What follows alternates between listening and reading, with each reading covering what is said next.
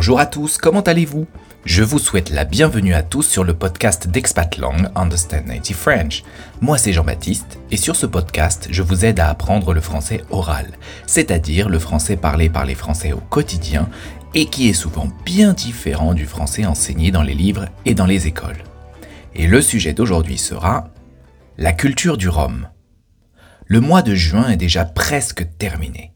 Cette année est vraiment passée à une vitesse folle, et pour Expat Lang, il y a eu beaucoup de nouveautés. La chaîne YouTube grandit semaine après semaine grâce à vous. De plus, vous êtes en train d'écouter le 15e épisode de ce podcast, et vous êtes chaque semaine de plus en plus nombreux. Alors je tiens à vous dire à tous du fond du cœur, merci. Merci pour tous vos messages de soutien et d'encouragement et merci pour votre curiosité et votre motivation dans l'apprentissage du français. Vous faites véritablement un travail incroyable et je suis sûr que votre niveau de français est maintenant excellent. Ici, c'est déjà l'été. Il fait beau et chaud et je suis très heureux de profiter des plages de la Méditerranée tous les week-ends. Allongé sur le sable, les pieds dans l'eau, je suis au paradis. Et vous savez ce qui est parfait pour accompagner une journée de détente à la plage? Un bon cocktail. En matière de cocktail, on a tous nos préférences. Certains les aiment sans alcool, avec un mélange de fruits, d'autres les préfèrent au gin ou à la vodka, avec une touche de menthe ou de citron. Mais pour moi, les cocktails qui me rappellent le plus les vacances, ce sont les cocktails au rhum. Et si en plus il y a du jus de fruits de la passion et d'ananas dedans, alors je suis le plus heureux des hommes. Justement, en France, il existe une île merveilleuse dont la spécialité est la production de rhum de qualité supérieure. Cette île qui est très chère à mon cœur, je vous en ai déjà parlé dans les épisodes 4 et 7 de cet épisode. C'est la Martinique. En Martinique, ce rhum de qualité supérieure porte un nom, le rhum agricole. Il est fabriqué à partir de jus de canne à sucre frais. Certains producteurs ont même reçu une AOC, c'est-à-dire une appellation d'origine contrôlée. Les producteurs de rhum agricole AOC de Martinique doivent respecter des conditions de production très strictes pour obtenir cette appellation. L'ensemble de ces conditions de production porte un nom, le cahier des charges. Mais le rhum de Martinique a largement dépassé les frontières des Caraïbes et sur le territoire européen de la France, il a déjà séduit de nombreux consommateurs. Certains collectionnent les meilleures bouteilles de rhum comme d'autres collectionnent des bouteilles de vin et savourent avec délice toutes les nuances de vanille, de cannelle, de caramel et de cuir de ces petits trésors. Mais bien évidemment, nous vous invitons à toujours consommer cette boisson avec modération. En Martinique comme partout en France, dès que l'on parle de gastronomie, la notion de convivialité n'est jamais très loin. Le rhum, c'est tout un univers qui reflète une grande variété de traditions sociales et qui symbolise l'amitié et la douceur de vivre. Des arômes de vanille qui rappellent en même temps les desserts de l'enfance et un coucher de soleil sur une plage tropicale. Le rhum est bien plus qu'une boisson, c'est tout un voyage. Et pour vous accompagner, je vous ai trouvé le guide parfait, Valentin. Valentin travaille dans une distillerie martiniquaise. J'ai fait sa connaissance lors de mon voyage sur l'île pour les fêtes de Noël en 2021. Il a accepté de partager avec nous sa grande connaissance de la culture du rhum et je suis persuadé que vous allez adorer l'écouter. Et surtout, restez bien avec moi jusqu'à la fin de la conversation parce que j'ai une grande surprise à vous annoncer. Vous êtes prêts les amis? Installez-vous confortablement, fermez les yeux, détendez-vous et laissez-vous transporter pour quelques instants au paradis.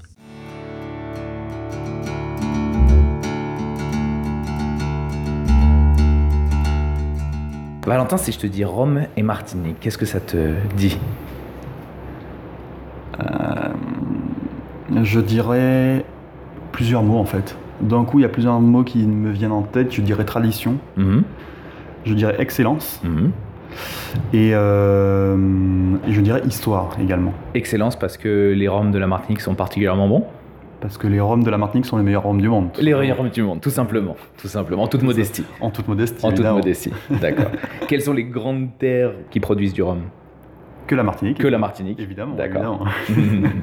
non, mais euh, aujourd'hui, on, fabrique du rhum dans beaucoup d'endroits dans le monde entier. Mhm. Euh, il faut distinguer, aujourd'hui, quand on parle de rhum, euh, il n'y a pas un seul type de rhum. Il y a mhm. un rhum dit de mélasse, mhm. qui sera issu de la production de sucre. Mhm. Et puis, il y aura un deuxième type de rhum, euh, qui est justement connecté avec la Martinique, qui est le rhum agricole. Mhm. Donc à partir du jus de canne À frais. partir du jus de canne à sucre frais. D'accord. Exactement. Ok. Ici, le rhum, c'est aussi important, j'ai l'impression, que le vin en France. Euh, c'est euh, chaque maison en a plusieurs bouteilles, euh, il y en a à toutes les occasions, c'est le produit de fête comme le produit du quotidien. Euh, c'est, c'est... Est-ce que toi, tu en as différents styles aussi à la maison, différents types? Bah, c'est exactement ça. Tu- Ouais. Tu, as parfaitement résumé la situation. C'est qu'en France, ils ont le vin, Mhm. ils ont différentes régions. En Martinique, on a le rhum. Mhm. Euh, et il y a cette notion de terroir qui est hyper importante, que tu sois entre le nord et le sud de la Martinique, l'est et l'ouest de la Martinique, le rhum, le caractère du rhum ne sera pas le même. On en produit dans toutes les zones de la Martinique, du On en produit dans toutes les zones de la Mhm. Martinique. On en produit dans toutes les zones. Euh, et pour répondre à ta question, bah, moi aussi, j'ai une cave à vin, certes, mais j'ai aussi une cave à rhum. T'as une cave à rhum aussi Ouais, j'ai aussi D'accord. une cave à rhum avec euh, beaucoup de bouteilles. Mhm. Et chaque bouteille a son moment, chaque bouteille a, a sa spécificité en fait. Comment tu aimes le consommer, toi, le rhum? Le rhum, euh, j'aime le consommer de plusieurs façons. Mhm. Euh, j'aime le consommer, bah, le traditionnel tiponche. C'est quoi ça, le tiponche? Le tiponche, c'est euh, c'est un peu le cocktail emblématique de la Martinique. Mhm.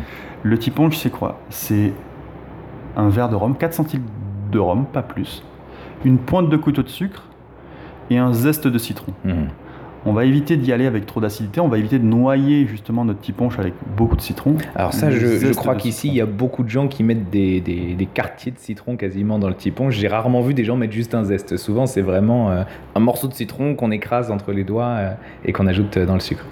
Euh, oui, alors après, j'ai envie de dire, il y a autant de familles que de recettes Mhm, de mhm. tiponche hein, en Martinique. Moi, c'est comme ça que j'aime Mhm. le consommer.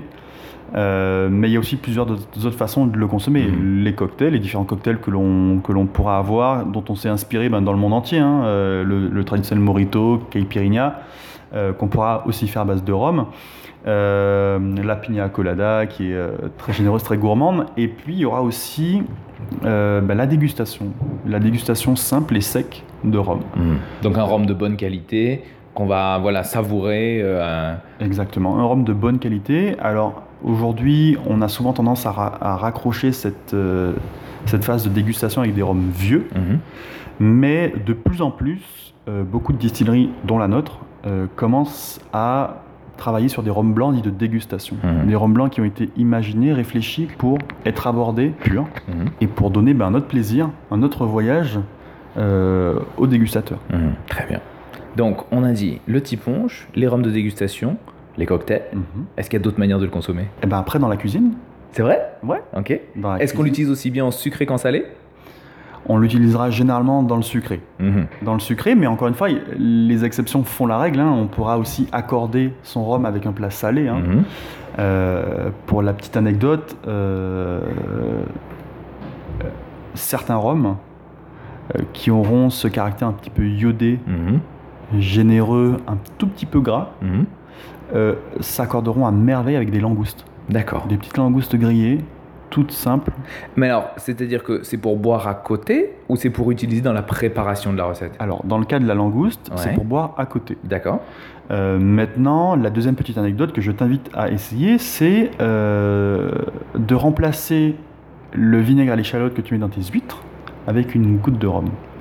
Je t'invite Blanc à l'essayer blanc de préférence, Mhm. blanc de préférence pour justement quand même garder ce goût iodé Mhm. très marqué, qui ne soit pas caché par l'apport boisé du, du rhum vieux, mais justement essaye la petite huître avec une goutte de rhum blanc à l'intérieur. Mhm. Tu verras, c'est encore un autre voyage. C'est la Bretagne en Martinique et la Martinique en Bretagne. Il y a eu toujours, il y a toujours eu beaucoup de relations entre ces deux régions de France, c'est vrai. Euh, je me dis peut-être qu'avec le foie gras aussi, ça doit bien passer. Souvent, on met des alcools un peu sucrés dans le foie gras, on met du porto traditionnellement, vraiment juste quelques, quelques gouttes. Euh, peut-être que quelques gouttes de rhum vieux dans un foie gras peut, euh, peuvent pardon, faire rehausser le goût du foie gras et le rendre plus intéressant. Mais on dirait que tu as vécu ici toute ta vie. hein. On fait du foie gras au rhum ici? On fait du foie gras au rhum, exactement. D'accord, Du foie gras au rhum vieux, Ouais. cette fois-ci, justement. Et c'est un délice. Mhm. C'est incroyable. C'est- très très bon. Et donc c'est pour ça que le rhum arrive à, se marier à tout, à Mhm. toutes les situations, à tous les moments, à tous les repas, euh, Et bien sûr, on l'utilise pour flamber. et aussi pour flamber. Mhm. Et même dans les gâteaux. C'est vrai. Bah, ça, c'est une euh, base. Dans les gâteaux, c'est. euh, euh, je vais faire une. Il n'y a pas une grand-mère qui ne met pas de rhum dans ses gâteaux C'est ça, c'est ça, c'est ça. Un peu le kirsch parfois, mais souvent c'est le rhum. Très souvent, c'est le rhum. Très c'est souvent, c'est le quasiment rhum. que le rhum. Rhum et citron vert. Même dans le flan coco, il me semble qu'il y a du rhum. hein. Oui, oui. Toujours une On petite, n'hésite un peu pas, on n'hésite pas. Ok.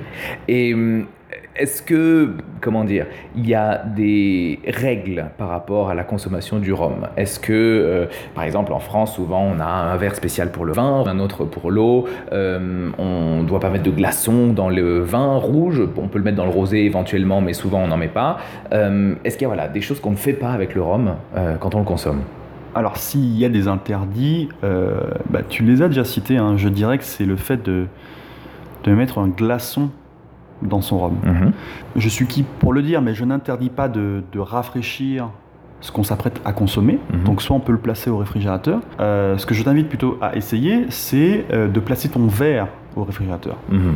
Au réfrigérateur, même au congèle. Euh, parce que c'est vrai qu'ici en Martinique, il fait quand même très chaud et donc au réfrigérateur, ça aura tendance à quand même vite réchauffer. Donc ici en Martinique, ce que, ce que moi j'aime faire, c'est de placer mon verre dans le congélateur.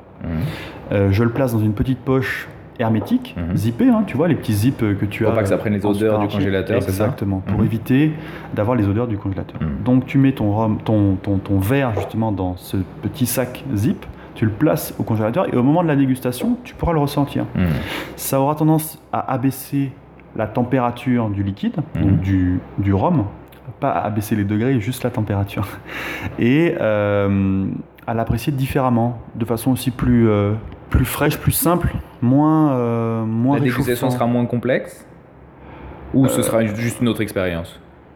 Ce sera une autre expérience. Mhm. Moi, je t'avoue que je ne le consomme pas tout le temps euh, rafraîchi. Euh, J'ai des moments où je consomme le rhum à température ambiante. Mhm. C'est généralement comme ça qu'on le, qu'on le déguste. hein. En Martinique.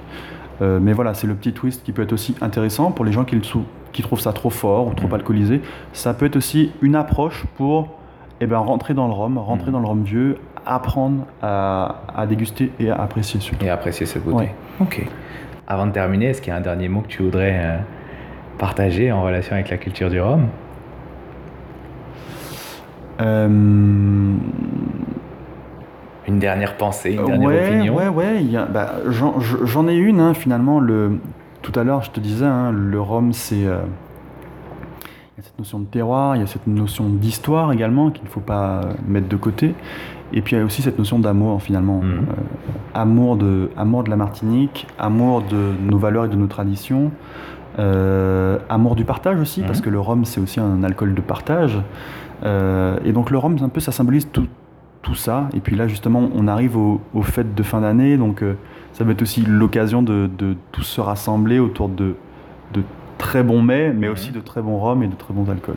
Euh, c'est intéressant ce que tu dis par rapport au partage parce que euh, quand je suis à Paris, euh, moi j'ai de la famille qui est guadeloupéenne et dès qu'on sort une bouteille de rhum, l'ambiance change. C'est plus du tout le même monde qui arrive. C'est un peu comme si les Antilles s'étaient transposées à Paris. Exactement. C'est un peu la marque de fabrique et c'est une- un petit concentré d'Antilles qu'on a Exactement. partout où on va. On oublie les problèmes et on, on se concentre sur, sur la famille, sur le partage, sur les amis. euh. C'est ça, c'est véritablement une, Et c'est une les Antilles, échappatoire. ça. Et ça, c'est les Antilles aussi. Ouais. C'est vraiment cette notion de d'amour et de partage. Mhm. Et de lâcher prise. Et de lâcher prise, Et de toujours. lâcher prise. Très bien. Faut Merci. jamais trop se prendre au sérieux, sinon c'est C'est trop sérieux. c'est trop sérieux. Très bien. Bah, merci pour ce partage. Merci JV, À très bientôt. à très bientôt.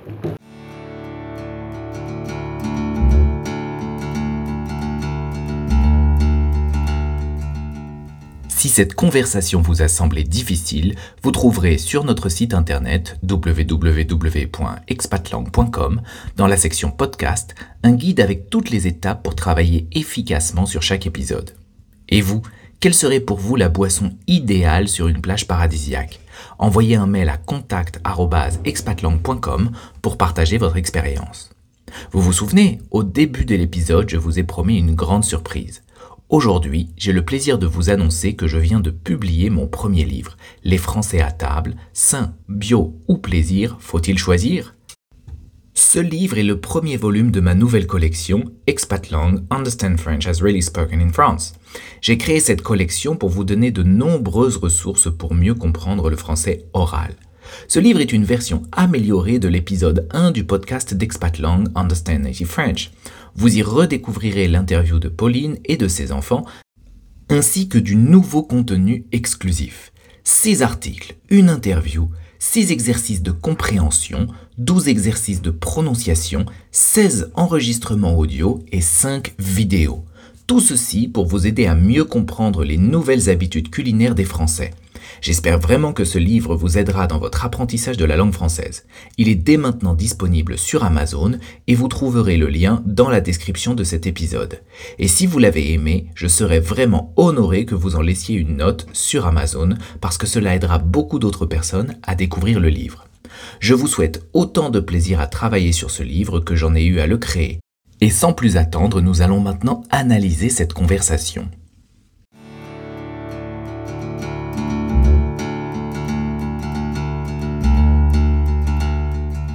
Premièrement, les expressions. Voici une expression très fréquente en français que vous pouvez utiliser pendant vos discussions. Le lâcher prise. Écoutez cette explication que donne Valentin pendant la conversation. Et ça, c'est les Antilles aussi. Ouais. C'est c'est vraiment cette notion de d'amour et de partage. Mhm. Et de lâcher Voilà. prise. Et de lâcher prise. Et de.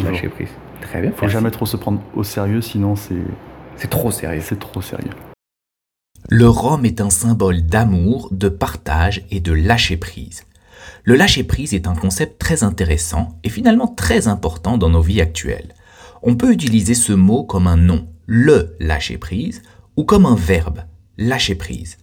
À eux seuls, ces deux petits mots ont une signification très forte.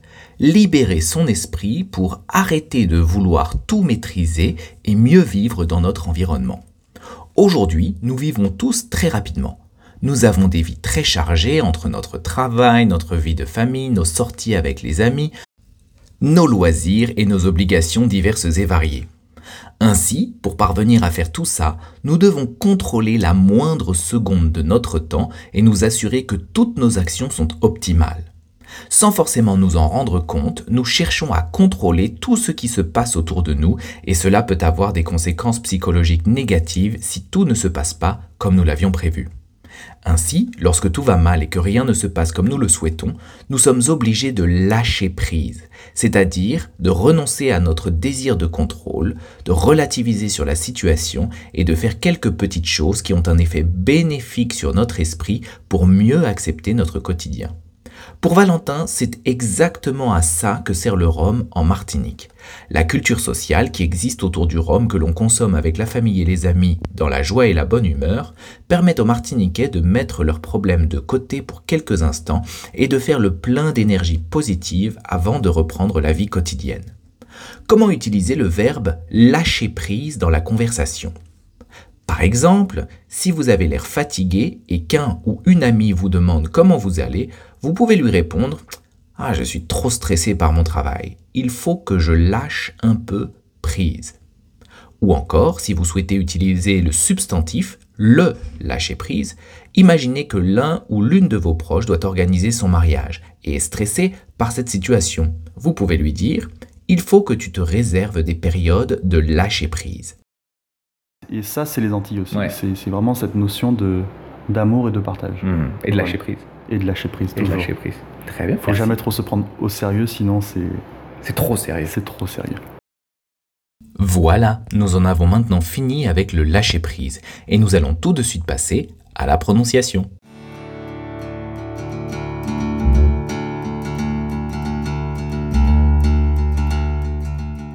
Deuxièmement, la prononciation. Comment confirmer la compréhension à l'oral? En français, lorsqu'on veut montrer à quelqu'un que l'on est d'accord avec la personne qui nous parle, on a plusieurs solutions à notre disposition. Par exemple, on peut utiliser le mot oui ou le mot d'accord. On peut aussi utiliser certaines locutions pour confirmer la compréhension de l'autre personne, comme c'est vrai, c'est exact, c'est tout à fait ça, ou encore tu as parfaitement raison. Cependant, durant les conversations, il existe une autre manière de confirmer la compréhension. Écoutez cet extrait et essayez de trouver comment Valentin et moi confirmons nos idées respectives. Valentin, si je te dis Rome et Martinique, qu'est-ce que ça te dit? Je dirais plusieurs mots en fait. D'un coup, il y a plusieurs mots qui me viennent en tête. Je dirais tradition, Mhm. je dirais excellence Mhm. Et, euh, et je dirais histoire également. Excellence parce que les Roms de la Martinique sont particulièrement bons. Parce que les Roms de la Martinique sont les meilleurs Roms du monde. Les meilleurs Roms du monde, tout simplement. Tout simplement, en toute modestie. En toute modestie. En toute modestie, d'accord. Vous avez entendu? Ici, ni Valentin ni moi n'avons utilisé les expressions habituelles pour confirmer nos idées. À la place, nous avons simplement répété la dernière idée de l'autre. Lorsque Valentin me dit les Roms de la Martinique sont les meilleurs du monde, je répète les Roms de la Martinique sont les meilleurs du monde. Et lorsque j'ajoute en toute modestie, Valentin répète après moi en toute modestie pour indiquer qu'il est d'accord avec mon idée.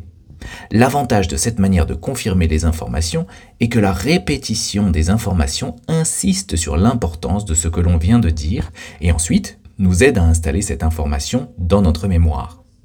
Cependant, pour que cette stratégie reste naturelle, je vous conseille de ne pas l'utiliser à chaque fois que vous souhaitez confirmer quelque chose. Ce que je vous recommande, c'est d'alterner entre les mots oui et d'accord, ainsi que les locutions c'est correct, tu as raison ou c'est exact. De cette manière, vous pourrez rendre votre conversation plus variée et montrer votre large vocabulaire en français. Valentin, si je te dis Rome et Martinique, qu'est-ce que ça te dit? Je dirais plusieurs mots en fait. D'un coup, il y a plusieurs mots qui me viennent en tête. Je dirais tradition. Mhm. Je dirais excellence. Mhm.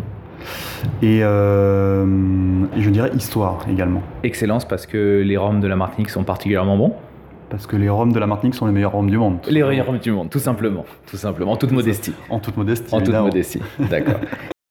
Nous en avons maintenant terminé avec la prononciation. Et si vous souhaitez en savoir plus sur les spécificités du français oral pour cette conversation, je vous invite à regarder la transcription en français oral sur le site internet www.expatlang.com.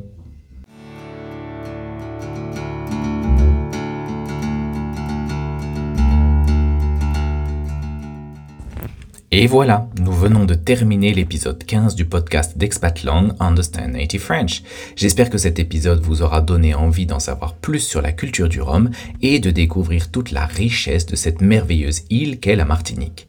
Comme chaque semaine, ça a été un véritable plaisir de partager cet épisode avec vous et si vous souhaitez partager vos idées ou commentaires sur ce podcast, n'hésitez pas à m'envoyer un message à contact@expatlang.com. Quant à moi, je vous retrouve dans le prochain épisode et d'ici là, salut à tous et bonne chance avec le français les amis.